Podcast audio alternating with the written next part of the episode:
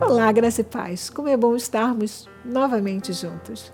Como é bom podermos falar daquela pessoa que nos faz tão bem.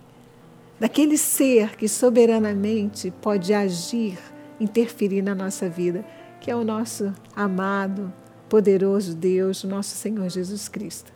E hoje eu estou aqui para dizer a você, para você não temer. A palavra de hoje é não temas. Eu entendo que os dias não têm sido fáceis para ninguém. Para algumas pessoas têm sido ainda mais, esses dias têm sido ainda mais difíceis. Mas Deus não está alheio a nada do que está acontecendo. Ele quer que você entenda, não temas.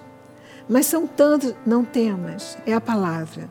Deus quer que você internalize. É como se Jesus, você pudesse estar ouvindo Jesus dizer: Não temas, eu estou no controle.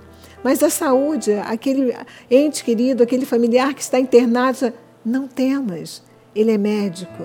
Mas são os problemas financeiros, não temas. Não temas porque ele é Deus. E eu quero ler junto com você, eu gosto muito de me basear na Bíblia, porque esta palavra, ela é infalível, né? Então, você vai abrir a sua Bíblia comigo no Salmo 33 e você vai ver o porquê não temer. Vamos à Bíblia. Salmo 33, 6 diz o Senhor: Os céus, por Sua palavra, se fizeram, e pelo sopro da Sua boca o exército deles. Ele junta em montão as águas do mar e em reservatório encerra as grandes vagas. Tema o Senhor toda a terra, temam-no todos os habitantes do mundo, pois ele falou e tudo se fez. Ele ordenou e tudo passou a existir. O Senhor frustra os desígnios das nações, anula os intentos dos povos. O conselho do Senhor dura para sempre, e os desígnios do seu coração por todas as gerações. Feliz a nação cujo Deus é o Senhor, e o povo que ele escolheu por sua herança. Feliz a nação cujo Deus é o Senhor. Eu disse para você não temer, por que não temer? Porque este Deus fez os céus e a terra esse Deus criou todas as coisas. Este Deus está no trono e não está alheio ao que você está vivendo, ao que nós todos estamos vivendo. Eu não sei em que continente desse planeta você está vivendo, mas Deus está contigo. E Ele diz: não temas. Não temas as vozes, você tem que temer a Deus. Você tem que saber que Ele pode fazer, Ele pode desbaratar, Ele pode transformar.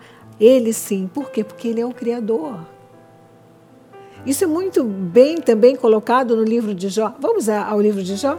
Abra sua Bíblia em Jó 5. Porém, Deus salva da espada que lhe sai da boca, salva o necessitado da mão do poderoso. Assim há esperança para o pobre e a iniquidade tapa a sua boca. Bem-aventurado é o homem a quem Deus disciplina. Não desprezes, pois, a disciplina do Todo-Poderoso, porque ele faz a ferida e ele mesmo a ata. Ele fere e as suas mãos curam. De seis angústias te livrará, e na sétima o mal te não tocará. Oh, glória a Deus, o mal não vai te tocar. Diga na sua casa: o mal não me tocará, não te tocará.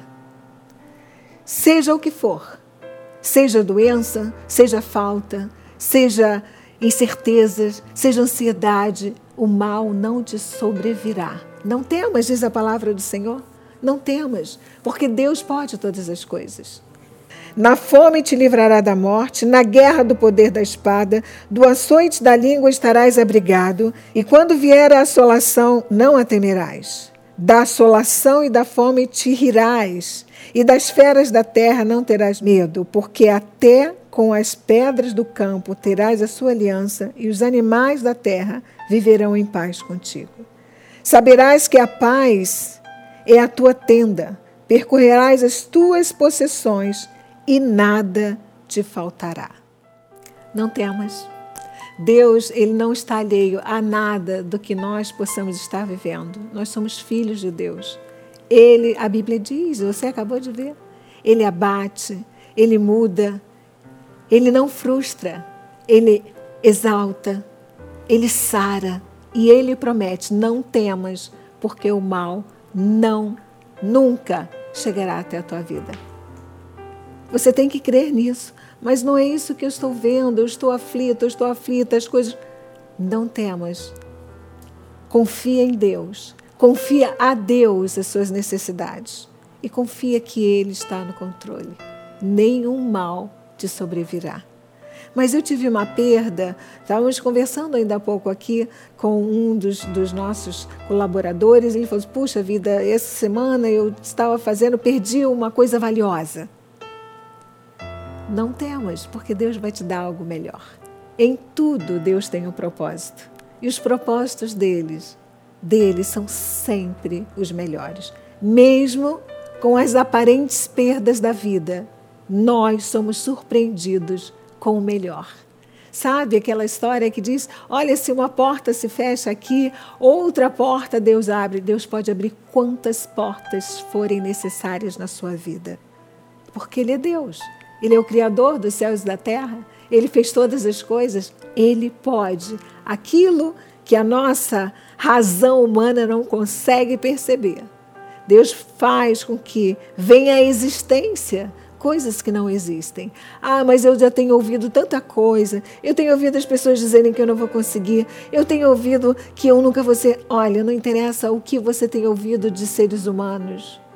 Interessa que você está ouvindo que Deus pode fazer infinitamente mais do que você pede ou do que você vislumbra nessa vida, porque Ele é Senhor Todo-Poderoso. Não temas.